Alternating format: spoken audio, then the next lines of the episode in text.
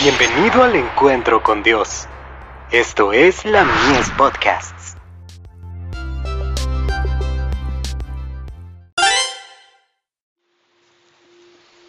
Recibiréis poder, dador de una vida nueva. Respondió Jesús, De cierto, de cierto te digo que el que no naciere de agua y del Espíritu, no puede entrar en el reino de Dios. Juan capítulo 3, verso 5. Necesitamos nacer de nuevo para poder servir al Señor aceptablemente. Debe ser abandonada nuestra inclinación natural que está en abierta oposición al Espíritu de Dios. Necesitamos llegar a ser hombres y mujeres hechos nuevos en Cristo Jesús. Nuestra vida antigua que no ha sido renovada tiene que dar lugar a una nueva, vida llena de amor, de confianza y de una obediencia espontánea. ¿Piensa acaso que semejante cambio no es necesario para entrar al reino de Dios? Escuche lo que dice la majestad de los cielos. Os es necesario nacer de nuevo. Juan capítulo 3, verso 7. Si no os volvéis y os hacéis como niños, no entraréis en el reino de los cielos. Mateo capítulo 18, verso 3. A menos que se produzca un cambio, no podremos servir a Dios como corresponde. Nuestra obra será defectuosa, los planes incorporarán ideas mundanas y el fuego ofrecido deshonrará a Dios. La vida se tornará impía e infeliz, inquieta y llena de dificultades. Los cambios que produce la nueva vida se realizan únicamente por la acción eficaz del Espíritu Santo. Solamente Él puede limpiarnos de la impureza.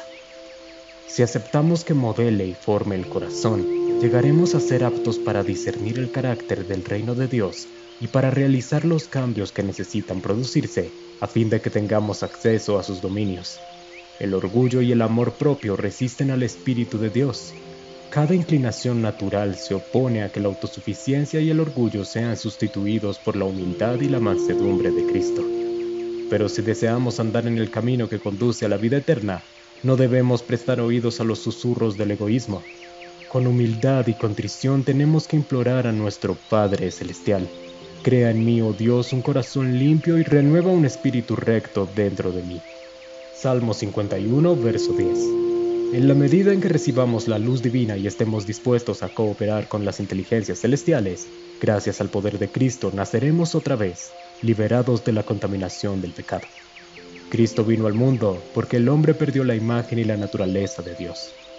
Lo vio extraviado de la senda de la paz, la pureza, si intentaba volver por sí mismo, nunca encontraría el camino de regreso.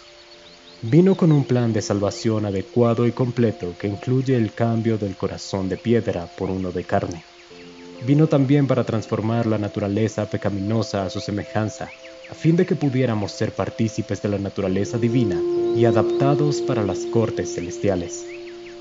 The Jouts Instructor, 9 de septiembre de 1897.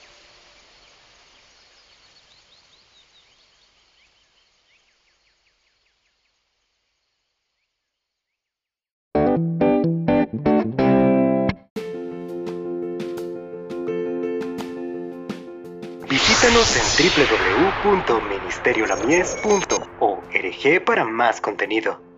Dios te bendiga.